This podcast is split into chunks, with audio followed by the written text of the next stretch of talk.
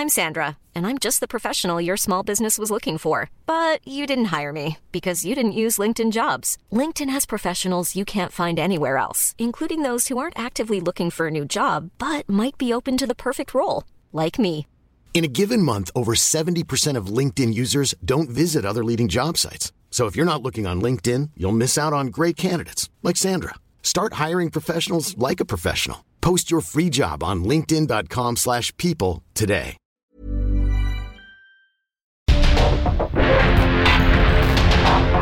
Porque el mundo actual no se entendería sin la economía, las finanzas y los negocios. Acompaña a Mario Maldonado, el columnista de negocios más joven y objetivo del periodismo financiero en su programa.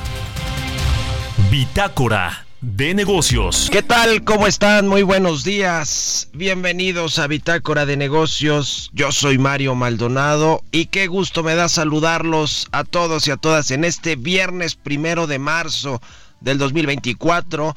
Estamos transmitiendo en vivo como todos los días en esta estación del 98.5 de FM aquí en la capital del país y en el Valle de México y en el resto de la República Mexicana también a través de las estaciones hermanas del Heraldo Radio, en la radio por internet, en la página heraldodemexico.com.mx o en cualquier aplicación y plataforma de radio por internet también a quienes nos siguen por esta vía un saludo y muchas gracias. Y a quienes escuchan el podcast de Bitácora de Negocios en cualquier eh, momento del día también a todos y a todas de verdad muchísimas muchísimas gracias.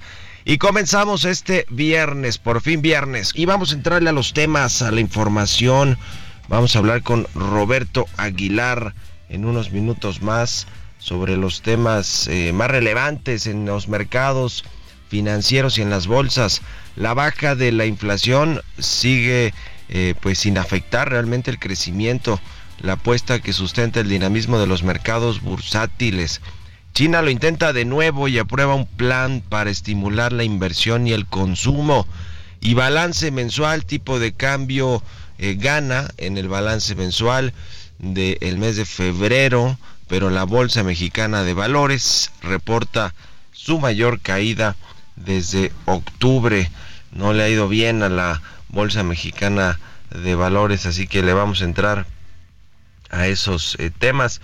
Vamos a platicar también como todos los viernes con Emilio Saldaña el piso, lo más importante de la tecnología, del mundo de la tecnología y cómo cierra la semana. China eh, de lleno en la, en la nueva carrera espacial contra Estados Unidos anuncia casi 100 lanzamientos espaciales para este año, el 2024. Vamos a entrarle a ese y otros temas con Emilio Saldaña el piso. Vamos a hablar con eh, José Manuel Aro Cepeda de la autoridad investigadora de la Comisión Federal de Competencia Económica. Vamos a hablar de, en particular, de los servicios eh, financieros digitales y también los eh, el mercado del e-commerce, del comercio electrónico, la investigación y el seguimiento que está haciendo la COFESE a Amazon y a Mercado Libre por posibles prácticas anticompetitivas. Eh, o de dominancia en este sector. Así que vamos a entrarle a esos dos temas que tiene que ver con eh, el mundo digital y vamos a, a platicar en particular de eso, de qué es lo que han arrojado las investigaciones de la Autoridad Antimonopolios de México. Vamos a entrarle al tema de las visas para viajar a Canadá. Vamos a platicar con el embajador de México en Canadá, Carlos Joaquín González, sobre este eh, asunto. De nueva cuenta, Canadá le pone visa a quienes viajen a México por un presunto abuso de las solicitudes de asilo de mexicanos que han eh, crecido de forma importante, sobre todo el año pasado. Eh, y vamos a hablar de, todo esto y, de, y, de, las características que tiene esta visa, porque no es para, digamos, absolutamente todos. Al parecer, quienes ya tienen una visa de Estados Unidos solamente tienen que expedir un permiso, digamos, no como tal una visa. En fin, nos va a explicar eh, todo este asunto el embajador de México en Canadá, el ex gobernador, eh, por cierto, de Quintana Roo también, Carlos, Carlos Joaquín González. Vamos a hablar de Talos Energy, eh, que es la apuesta petrolera de Slim, que va a entrar al sistema internacional de cotizaciones de la Bolsa Mexicana de Valores, que vaya que, que ha tomado vuelo el famoso SIC de la bolsa. Vamos a entrar a esto y ya arrancaron las campañas, algunas de las campañas eh, para la presidencia de la República. Xochitl Galvez estuvo a la medianoche de este, de este viernes en, eh, en Zacatecas, iniciando su campaña. También eh, Jorge Álvarez Maínez, Salomón Chertoripsky más bien, y aquí en la Ciudad de México también lo hizo Santiago Tabuada. Al rato en la tarde va a hacer lo propio Claudia Sheinbaum en el Zócalo Capitalino. En fin, le vamos a tener también algo de detalle de ese arranque de las campañas en México.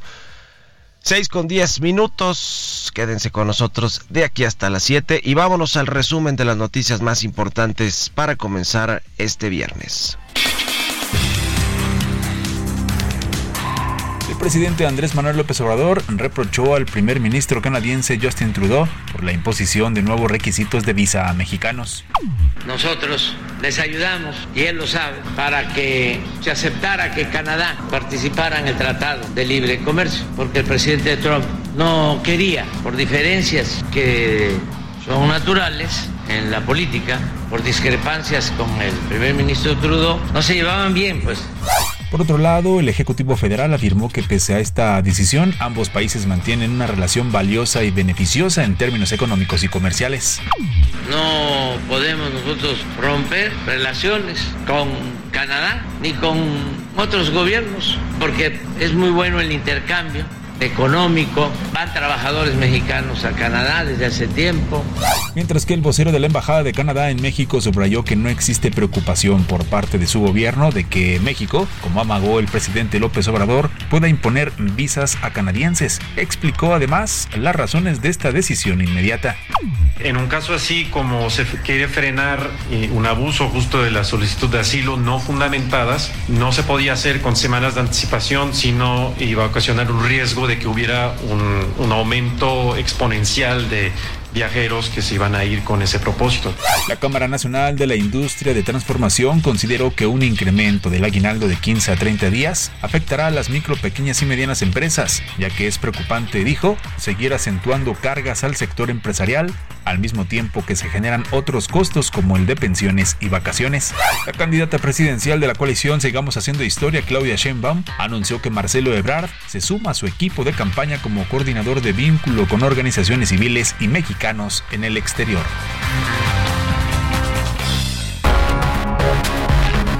El editorial.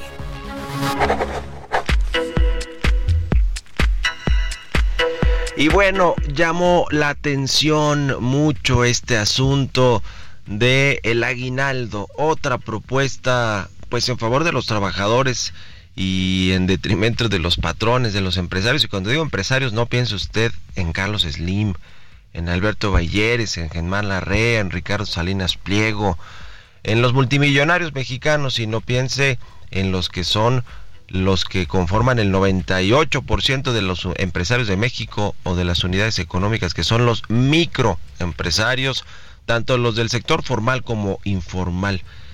Piense en ellos y después escuche la nueva iniciativa que está en el Congreso para reducir, eh, para duplicar, más bien duplicar el aguinaldo de 15 a 30 días eh, de ley. Eso es lo que se está proponiendo hoy en, el, en la Cámara de Diputados, en el Congreso mexicano, y esto se suma a, la, a las otras dos iniciativas que están en el tintero, que están todavía en las comisiones, haciendo, eh, pues, eh, socializando los, los dictámenes en, en, parlamentos abiertos, en fin, uno, una que va un poco más avanzada, aunque dicen que no tienen intención de sacarla en esta legislatura, es la iniciativa para reducir la jornada laboral de 48 a 40 horas semanales. También la reforma de pensiones para aumentar las jubilaciones de los trabajadores, la que envió el presidente López Obrador, y se suma esta de otorgar 30 días de aguinaldo en lugar de 15, lo que ya de entrada el sector privado ve como un riesgo para la viabilidad de las empresas de todos los tamaños y le decía sobre todo de las más pequeñas que son las que abundan en México, las que realmente eh, son las generadoras de actividad económica y es que tras los aumentos al salario mínimo, la reforma que ya se hizo para incrementar aportaciones patronales a las afores de los trabajadores por parte de los patrones, la ampliación de 6 a 12 días de vacaciones y algunas otras conquistas laborales que mire, quisiéramos vivir en el mejor de los mundos en términos laborales los trabajadores. El asunto y la gran pregunta es si la economía y las empresas lo soportan, porque esa, eso es lo que ponen eh, de manifiesto las cámaras empresariales de entrada como la Coparmex, la Canacintra, que ya se pronunciaron sobre este asunto en particular del aguinaldo. Ellos dicen que no es el momento para discutir este incremento del aguinaldo, sobre todo porque se avecinan tiempos electorales. Y vaya que los utilizan estos tiempos electorales los políticos para promover, prometer, y si no salen, pues echarle la culpa, ya sabe, a los de enfrente, a la oposición o al oficialismo, en el caso que sea. Así que ya veremos, ya veremos también qué es lo que proponen las dos candidatas, Claudia Sheinbaum, Xochitl Galvez y el candidato Jorge Álvarez Maínez, eh, candidatos presidenciales, en el tema laboral, en el tema de justicia laboral, qué es lo que, lo que tienen sus plataformas de gobierno, sus propuestas de gobierno, eh, y, en, y, en, otros asuntos eh, muy relevantes para el país. Se dice que el acento va a estar en el tema de seguridad, sobre todo de Xochitl Galvez, el caso de Claudia Sheinbaum en generar de entrada su propia personalidad, su luz propia, si, sin que se le vea, digamos, subordinada a Andrés Manuel Obrador o, siendo, digamos, una copia fiel de, del actual presidente de México. Pero bueno, seguramente Claudia hablará de temas también de seguridad, de energía, de eh, comercio eh, exterior, de política exterior, no se diga, algunos ajustes que hará con respecto a la política actual de la 4T. Xochitl del Galvez muy enfocada en el tema de la seguridad, de los escándalos que están alrededor del presidente el Obrador, de sus hijos, de su círculo íntimo, pero también tiene problemas allí con los partidos políticos, ¿eh? que están queriendo sus cuotas como era de esperarse, su injerencia completamente en todos los cuadros que vaya a anunciar Xochitl Galvez y Jorge Álvarez Man es un poquito parecido a Claudia Sheinbaum generar su propia identidad y personalidad porque pues este asunto de copiarle al fosfo fosfo del gobernador influencer Samuel García no parece que vaya a ser una buena estrategia y también tienen sus propios problemas en Movimiento Ciudadano con las pugnas que hay entre Enrique Alfaro, el gobernador de Jalisco, entre Samuel García, el gobernador de Nuevo León, y el supuestamente líder que pues, no controla ni a uno ni a otro, Dante Delgado. Ya lo veremos. ¿Ustedes qué opinan? Escríbanme en mi cuenta de X, arroba Mario Mal y en la cuenta arroba Heraldo de México. Tecnología.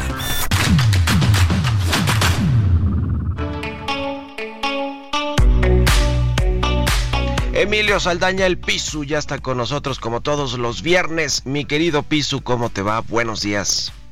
Muchas gracias, Mario. Muy feliz viernes y feliz viernes a nuestra audiencia. Recordemos la invención de la imprenta un avance tecnológico que revolucionó la manera en que se compartía conocimiento e información. Antes de la imprenta, los libros eran copiados a mano y era un proceso lento y propenso a errores. Sin embargo, la imprenta permitió la reproducción rápida y precisa de textos, democratizando el acceso al conocimiento y fomentando la difusión de nuevas ideas. Sin embargo, el avance también tuvo su lado oscuro. La propagación de folletos y panfletos con información errónea o manipulada se volvió más fácil, y esto en ocasiones contribuyó a la confusión y al conflicto. Al igual que la imprenta transformó la sociedad permitiendo una mayor circulación de ideas y al mismo tiempo desafíos en la verificación de la información, Hoy las redes sociales, la inteligencia artificial y los bots representan una revolución similar en la era digital, ampliando el acceso a la información, pero también propagando desinformación a una escala sin precedentes. Y el riesgo de que se utilicen para manipular la opinión pública, especialmente en contextos electorales, ha sido compartido por múltiples países en los que este año se llevarán a cabo elecciones, justo como en nuestro país. Frente a este desafío, es esencial que entre nosotros, ciudadanía, mejoremos nuestra alfabetización mediática, mejoremos y afinemos nuestra capacidad de discernir entre fuentes confiables y desinformación, verificando la información antes de compartirla en redes sociales. Así como la imprenta contribuyó al avance del conocimiento a pesar de esos retos, podemos asegurar que el área digital fortalezca nuestra sociedad y democracia, protegiendo además la integridad de nuestros procesos electorales. Juntos hagamos la diferencia. Por otro lado, Apple anunció esta semana que centrará esfuerzos en inteligencia artificial. Son varios de los cambios importantes anunciados. Y uno muy relevante es que Tim Cook finalmente declaró que se comprometen a que Apple sorprenderá con inteligencia artificial generativa este mismo año.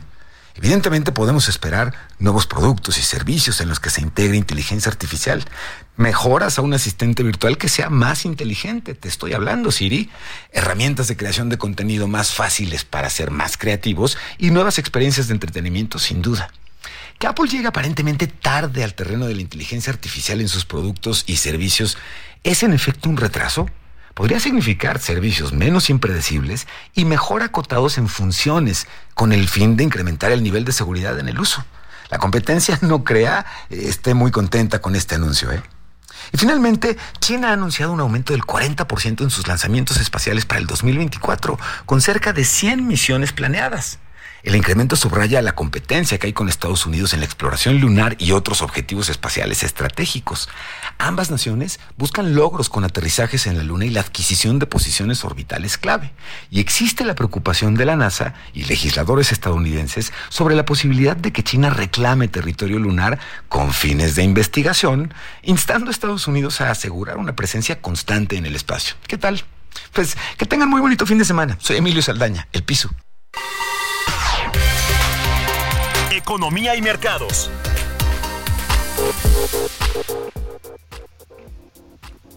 Gracias, Emilio Saldaña El Piso. Vámonos ahora con Roberto Aguilar, quien ya está aquí en la cabina. Mi querido Robert, ¿cómo te va? Buenos días. ¿Qué tal, Mario? Me da mucho gusto saber de a ti y a todos nuestros amigos. Fíjate que una nota que acaba de darse a conocer es que las emisiones mundiales de dióxido de carbono, el CO2, relacionadas con la energía, alcanzaron un récord el año pasado. Eh, en parte por el aumento del uso de combustibles fósiles en países donde las sequías dificultaron la producción hidroeléctrica. Esto lo informó la Agencia Internacional de Energía. Vaya situación. También está por confirmarse pues que justamente eh, febrero habría sido el mes más caluroso en la historia del planeta. Así es que bueno, pues también las evidencias de este deterioro climático y sus repercusiones en todos los sentidos. También te comento que las acciones mundiales subían después de que los datos de precios al consumo de Estados Unidos que se a conocer el día de ayer no contuvieron sorpresas eh, desagradables, manteniendo intactas las esperanzas de recortes de tasas de interés por parte de los bancos centrales en los próximos meses. Los inversionistas apuestan ahora a que tanto la Reserva Federal de Estados Unidos como el Banco Central Europeo van a reducir los costos de endeudamiento en junio, por lo que justamente el índice paneuropeo subía un 0.4%, prolongando sus máximos históricos. Bueno, también las operaciones en Asia y en, eh, y en Australia en máximos históricos después de esta lectura que justamente dieron a conocer el día de ayer. Y las operaciones de los futuros daban a entender que el índice Standard Poor's 500 en Estados Unidos, que también tocó un récord en la sesión anterior, ayer destacado, aunque no subió tanto, sí marcó este nivel récord, récord, perdón, abriría levemente al alza más tarde. También las bolsas mundiales pues están batiendo récords ya que los operadores, Mario, están apostando en un escenario en que la inflación disminuya sin que, sin que se contraiga el crecimiento económico. Los temores de recesión en Estados Unidos se desvanecen mientras que la, la economía de la zona euro da muestras de recuperación, es decir, un aterrizaje suave de la economía global. También te comento que China lo intenta de nuevo y aprueba eh, un plan de acción para facilitar la sustitución de equipos y bienes de consumo a gran escala.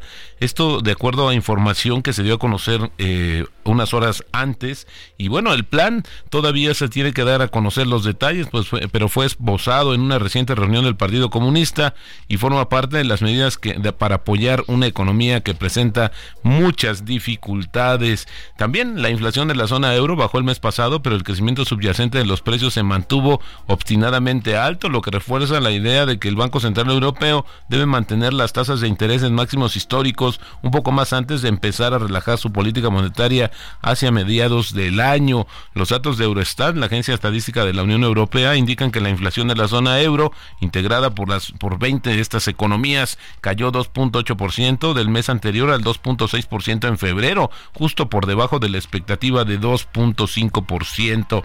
Y bueno, fíjate que en las noticias nos acaba de decir piso de todo el tema de inteligencia artificial, pero bueno, lo que está dándose a conocer es que Elon Musk, este el multimillonario, demandó a OpenAI, fabricante del chat GPT, y a su presidente ejecutivo Sam Altman, eh, alegando que habían abandonado la misión original de la empresa de desarrollar la inteligencia artificial en beneficio de la humanidad y no con fines lucrativos. Hoy lo, ahora sí que eh, Elon Musk hablando de estas situaciones y también, bueno, el balance mensual de los activos financieros en México. El tipo de cambio y la, y la bolsa avanzaron ayer y, pusieron fin a un turbulento febrero debido a la especulación de los inversionistas en torno al calendario de recortes de tasas, tanto de la Reserva Federal como del Banco de México. Justamente el tipo de cambio pues ganó 1% en febrero, pero en el año acumula una depreciación de 0.4%, mientras que la bolsa acumula un retroceso de 3.4% en febrero y que ha sido su peor mes desde octubre del año pasado y el tipo de cambio cotizando en estos momentos en 17.02. Buenísimo, gracias Robert, nos vemos a ratito en la televisión. Al contrario, Mario, muy buenos días. Roberto Aguilar, sígalo en X, Roberto AH, vámonos a la pausa, regresamos.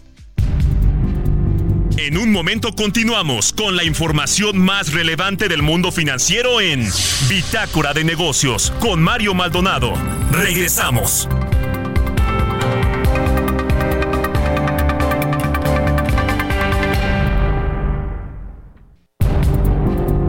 Estamos de vuelta en Bitácora de Negocios con Mario Maldonado. Ya estamos de regreso aquí en Bitácora de Negocios. 6 de la mañana con 31 minutos, tiempo del centro de México. Vámonos al segundo resumen de noticias con Jesús Espinosa. Presidente Andrés Manuel López Obrador inauguró el tramo 5 del tren Maya, el cual corre del aeropuerto de Cancún a Playa del Carmen a través de 45.6 kilómetros de vía doble. En medio del debate de una reforma fiscal en México, el economista en jefe de BBVA, Carlos Serrano, consideró que más que subir los impuestos, se debe trabajar para reducir la informalidad y aumentar la recaudación. De acuerdo con datos desestacionalizados del INEGI, el mercado laboral de México tuvo un inicio de año histórico. Al llegar la tasa de ocupación a 2.76% de la población económicamente activa en el primer mes del presente año. La Secretaría de Hacienda, la Secretaría de Medio Ambiente y Recursos Naturales y Nacional Financiera lanzaron el programa Ecocrédito Sustentable, que tiene como objetivo impulsar proyectos que reduzcan la huella de carbono, marcando un paso significativo hacia la sostenibilidad ambiental. Entrevista.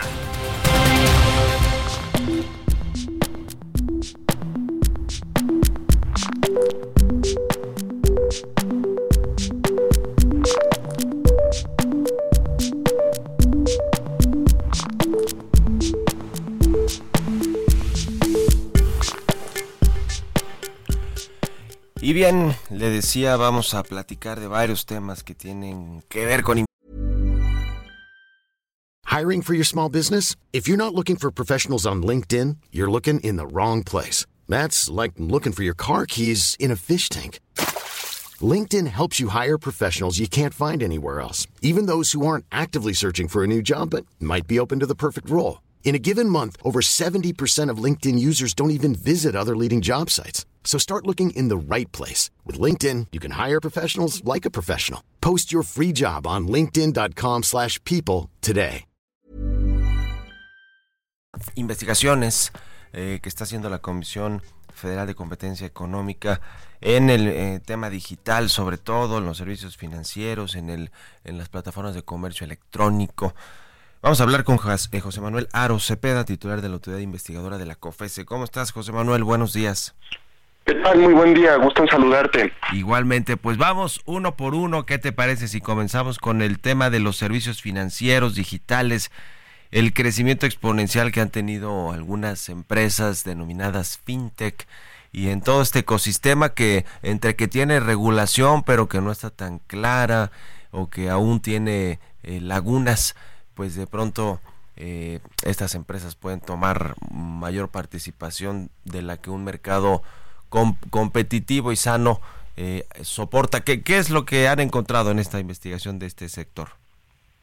Eh, en este caso, eh, entiendo que se está llevando a cabo un estudio por parte de la Comisión justamente para identificar cómo es el comportamiento de esta industria, que como bien identificas está bien relacionado con los servicios financieros y que son parte fundamental para garantizar el acceso de muchas personas al sector bancario y no solo eso, de muchos comercios eh, como una oportunidad para bancarizarse y mejorar sus servicios y digamos que incluso llevándolo muy al extremo reducir el costo que implica administrar el efectivo que implica para todos los, mexicanos no entonces esa es una investigación que no está a cargo en este momento de la autoridad investigadora sin embargo es un proyecto que está realizando la comisión y que tengo entendido que se ha comentado en diversos foros sobre este tema estimado Mario el, otro asunto que llamó mucho la atención fue eh, esta investigación en, en, torno a los marketplaces o a eh, las plataformas de comercio electrónico, en particular pues las dos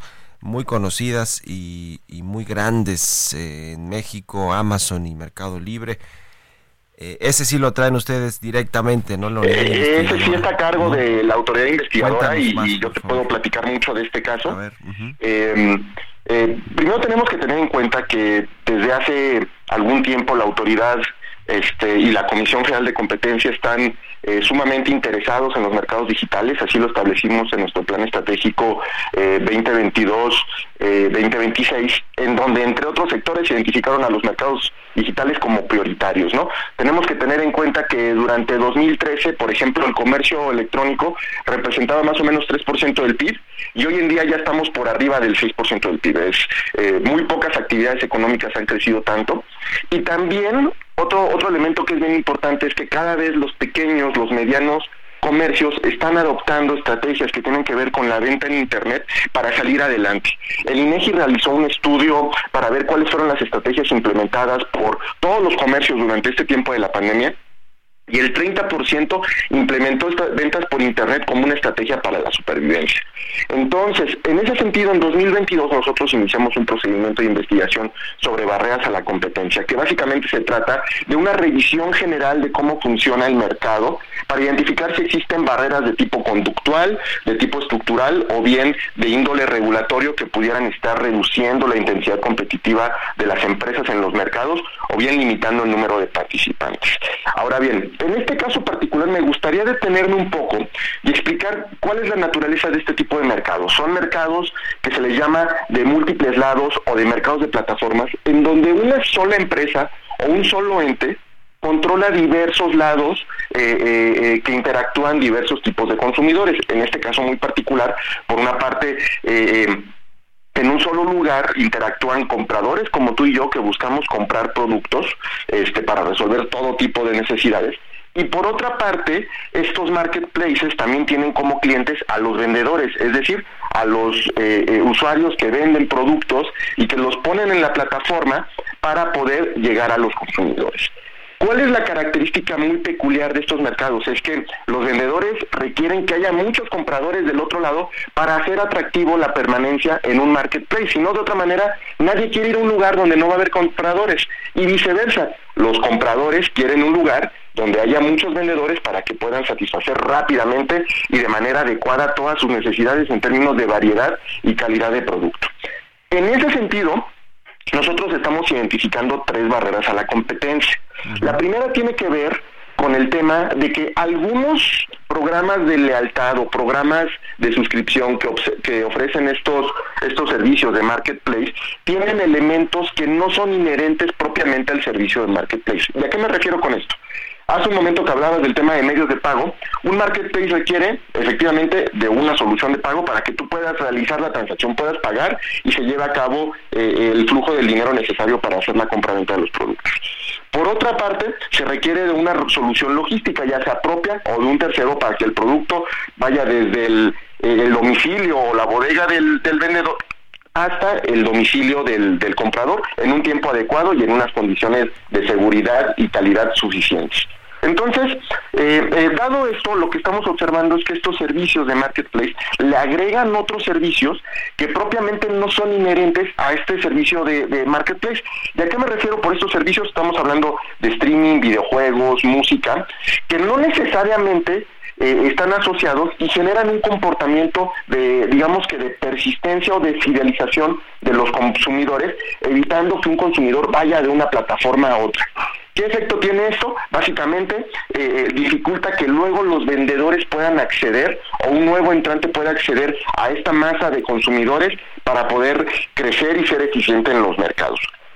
En este sentido, lo que nosotros estamos proponiendo es que los servicios de marketplace le den la opción a los consumidores para contratar lo que ellos quieran. Es decir, para que puedan contratar por separado eh, cualquier servicio de streaming, cualquier servicio de marketplace, ya que hoy en día los consumidores no tienen esa opción y hay que tener en cuenta que de la evidencia que nosotros recabamos, una porción importante de los consumidores están interesados en solo utilizar los servicios de marketplace. Eh, el segundo elemento que, estamos encontrando acá es que tú cuando entras a adquirir un producto dentro del marketplace, eh, eh, muchas veces hay múltiples vendedores.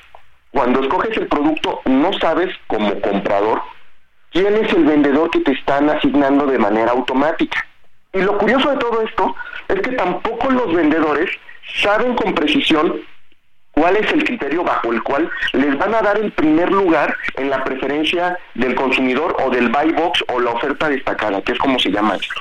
Entonces, lo que le estamos pidiendo a las empresas es que transparenten a los vendedores cuáles son los mecanismos a través de los cuales van a ganar esta oferta destacada y de esa manera va a ser más probable que accedan al consumidor. ¿Y esto por qué es relevante? Porque básicamente es saber las reglas del juego con las cuales van a poder entrar y van a poder competir con eh, eh, otros vendedores para ganar la preferencia del consumidor.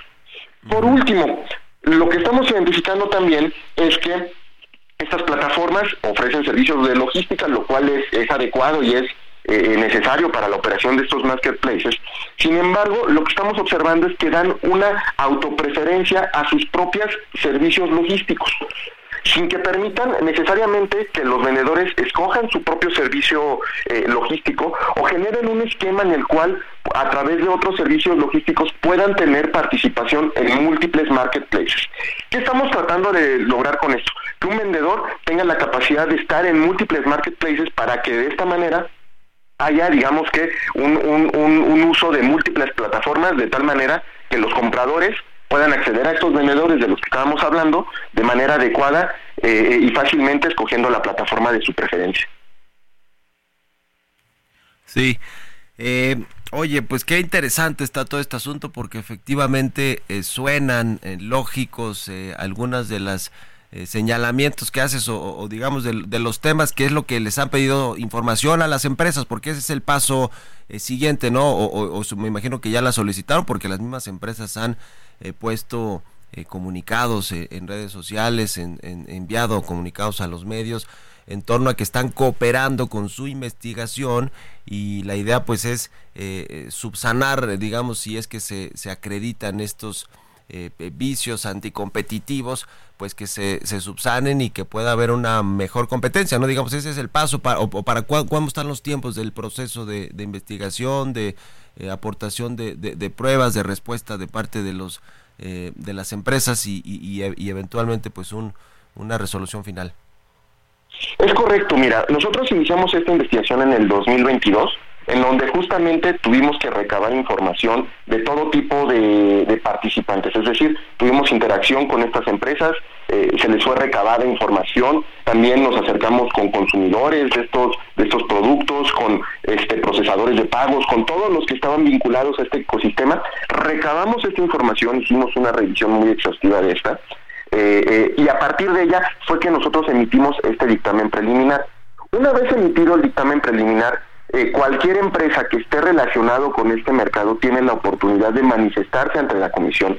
Es decir, se abre un periodo de 45 días en donde eh, eh, todas las partes que pudieran estar interesadas pueden venir a la comisión, entablar un diálogo, escuchar su perspectiva, ver los argumentos de, que fueron presentados por la autoridad investigadora, para que al final del día el Pleno emita una resolución final, es decir, que pueda evaluar el análisis que fue presentado por la autoridad investigadora con esta propuesta de medidas que estamos eh, eh, proponiendo y asimismo eh, escuchar a los agentes económicos involucrados para que al final del día se confirme o no si se trata efectivamente de una barrera a la competencia y en su caso se, emitan órdenes a los agentes económicos. Tenemos que tener en cuenta que este no es un procedimiento en este momento final, es un procedimiento preliminar, en donde efectivamente se abre este, este diálogo y que no es un procedimiento sancionador. Es decir, ahorita lo que estamos es generando órdenes para que el mercado, digamos que funcione de manera adecuada y no tengamos situaciones de concentración que se están viendo en el largo plazo en otros países, ¿no? Donde tenemos gigantes que ya están generando distorsiones importantes en el proceso de competencia. Ya. Pues interesante, estaremos al pendiente y en comunicación, si nos permites, José Manuel Aro, titular de la unidad investigadora de la COFESE. Muchas gracias. Con mucho gusto regresar. Que estés muy bien. Gracias, hasta luego. 6 con 45, vamos con las historias empresariales. Historias empresariales. Oiga, ya le decía, la Bolsa Mexicana de Valores aprobó el listado de Talos Energy, que es la apuesta petrolera de Carlos Slim para eh, entrar al Sistema Internacional de Cotizaciones. Nos platica del tema Giovanna Torres. En un comunicado publicado en el Centro Accionario Local, se dio a conocer que Talos Energy Inc. cuenta con el reconocimiento directo por parte de la Comisión Nacional Bancaria y de Valores para efectos de su listado y operación.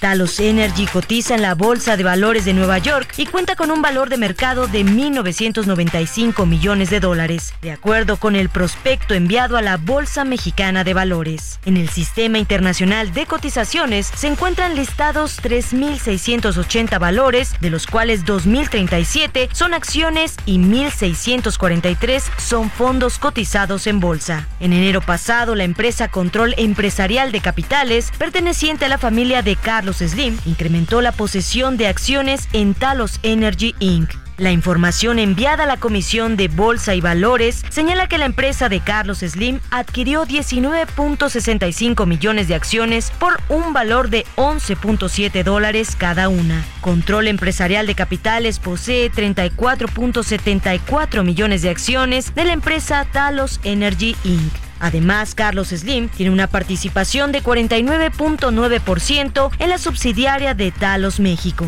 La petrolera estadounidense junto con Petróleos Mexicanos invertirá más de 9 mil millones de dólares en la explotación del campo Sama, ubicado frente a las costas de Tabasco. Talos empezará a cotizar el próximo 5 de marzo.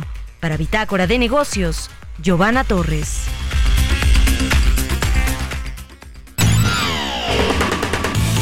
Mario Maldonado en Bitácora de Negocios.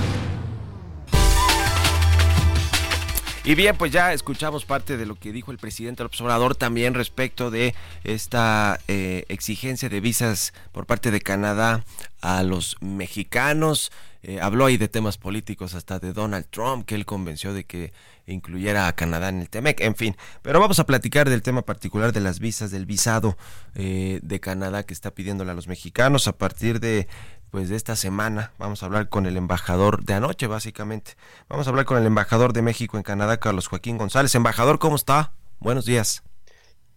¿Qué tal, Mario? Buenos días. ¿Cómo estás? Me da mucho gusto saludarte. Igualmente, pues a ver, ¿cómo estuvo este asunto? ¿Hubo previo aviso a México o no? ¿Y cuáles son las características del visado que está imponiendo Canadá?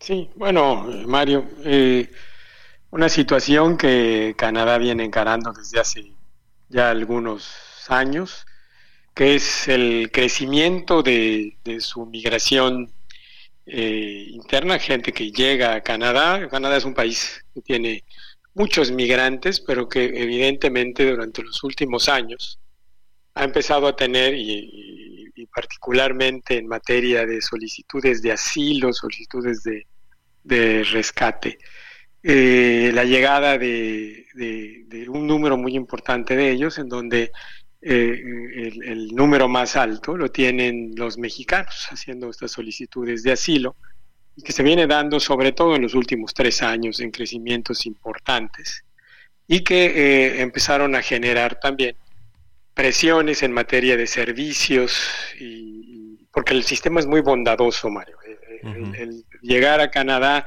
y hacer una solicitud de asilo te permite el tener eh, servicios que, te otorgan por el tema de los derechos humanos y esto eh, eh, permite que haya un crecimiento muy importante de ellos.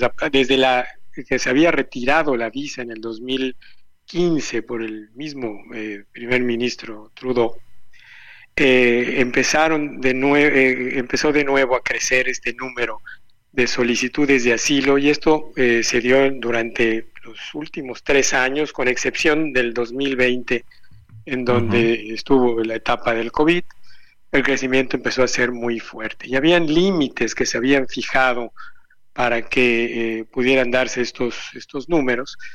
Y eh, estos límites llegaban alrededor de los 3.500 eh, solicitantes de asilo.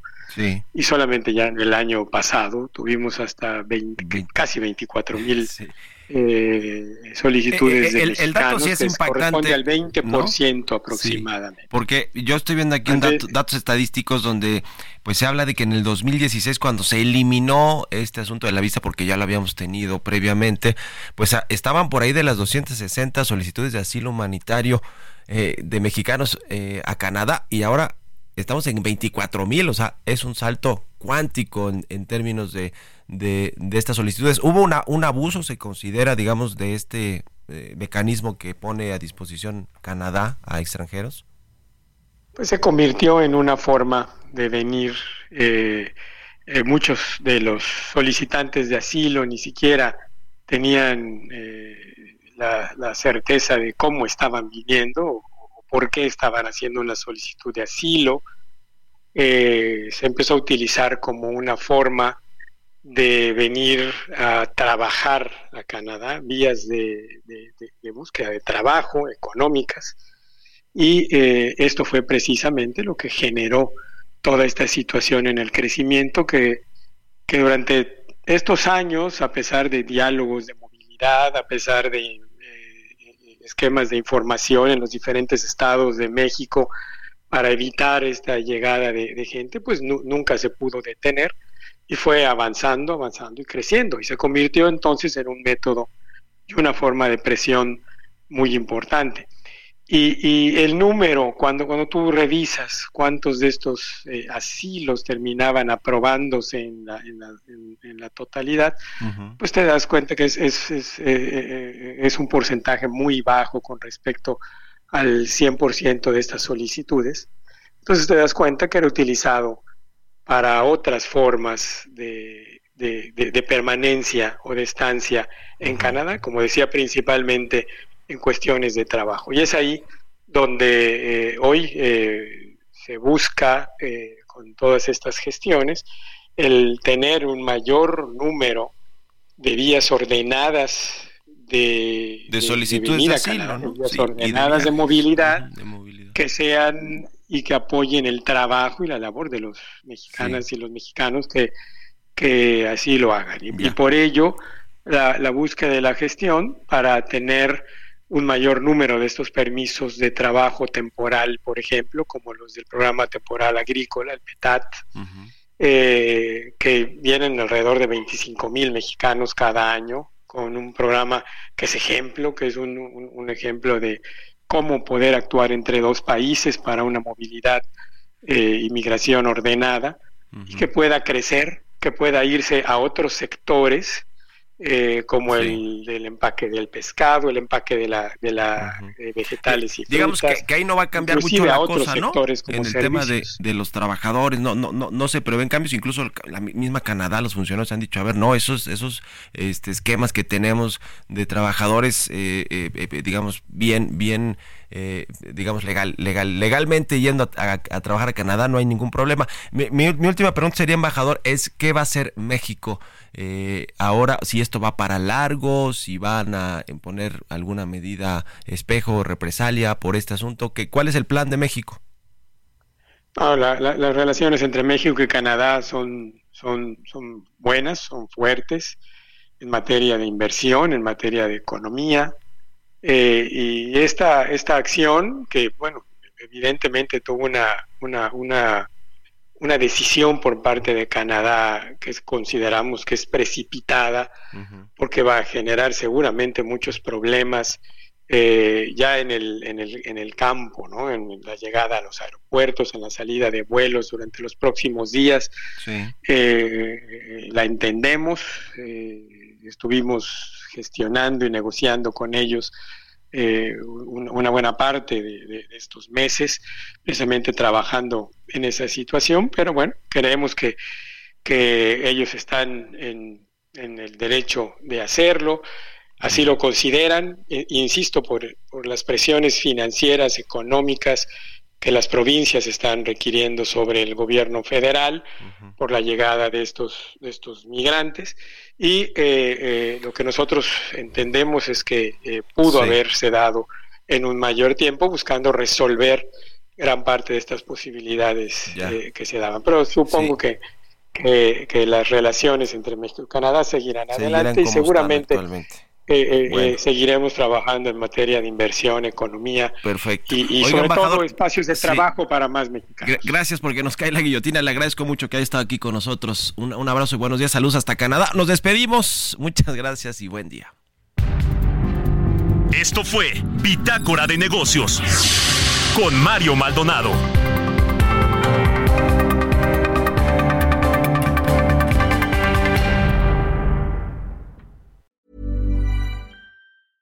Mom deserves the best, and there's no better place to shop for Mother's Day than Whole Foods Market. They're your destination for unbeatable savings, from premium gifts to show-stopping flowers and irresistible desserts. Start by saving 33% with Prime on all body care and candles. Then get a 15-stem bunch of tulips for just $9.99 each with Prime. Round out Mom's menu with festive rosé, irresistible berry chantilly cake, and more special treats. Come celebrate Mother's Day at Whole Foods Market.